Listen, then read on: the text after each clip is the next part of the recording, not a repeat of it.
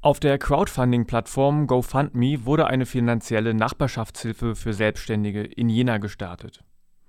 Der private Hilfsfonds soll unterstützen, wo staatliche Hilfen nicht greifen. Hinter der Idee steckt der Jenaer Sebastian Hering. In einem Video ruft Hering Privatpersonen und Unternehmen zu Spenden auf. Beantragen könne die Hilfe jeder.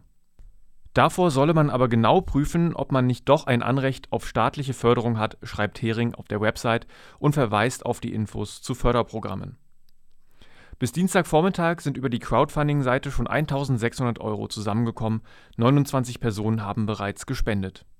Als Ziel ist auf der Seite 10.000 Euro angegeben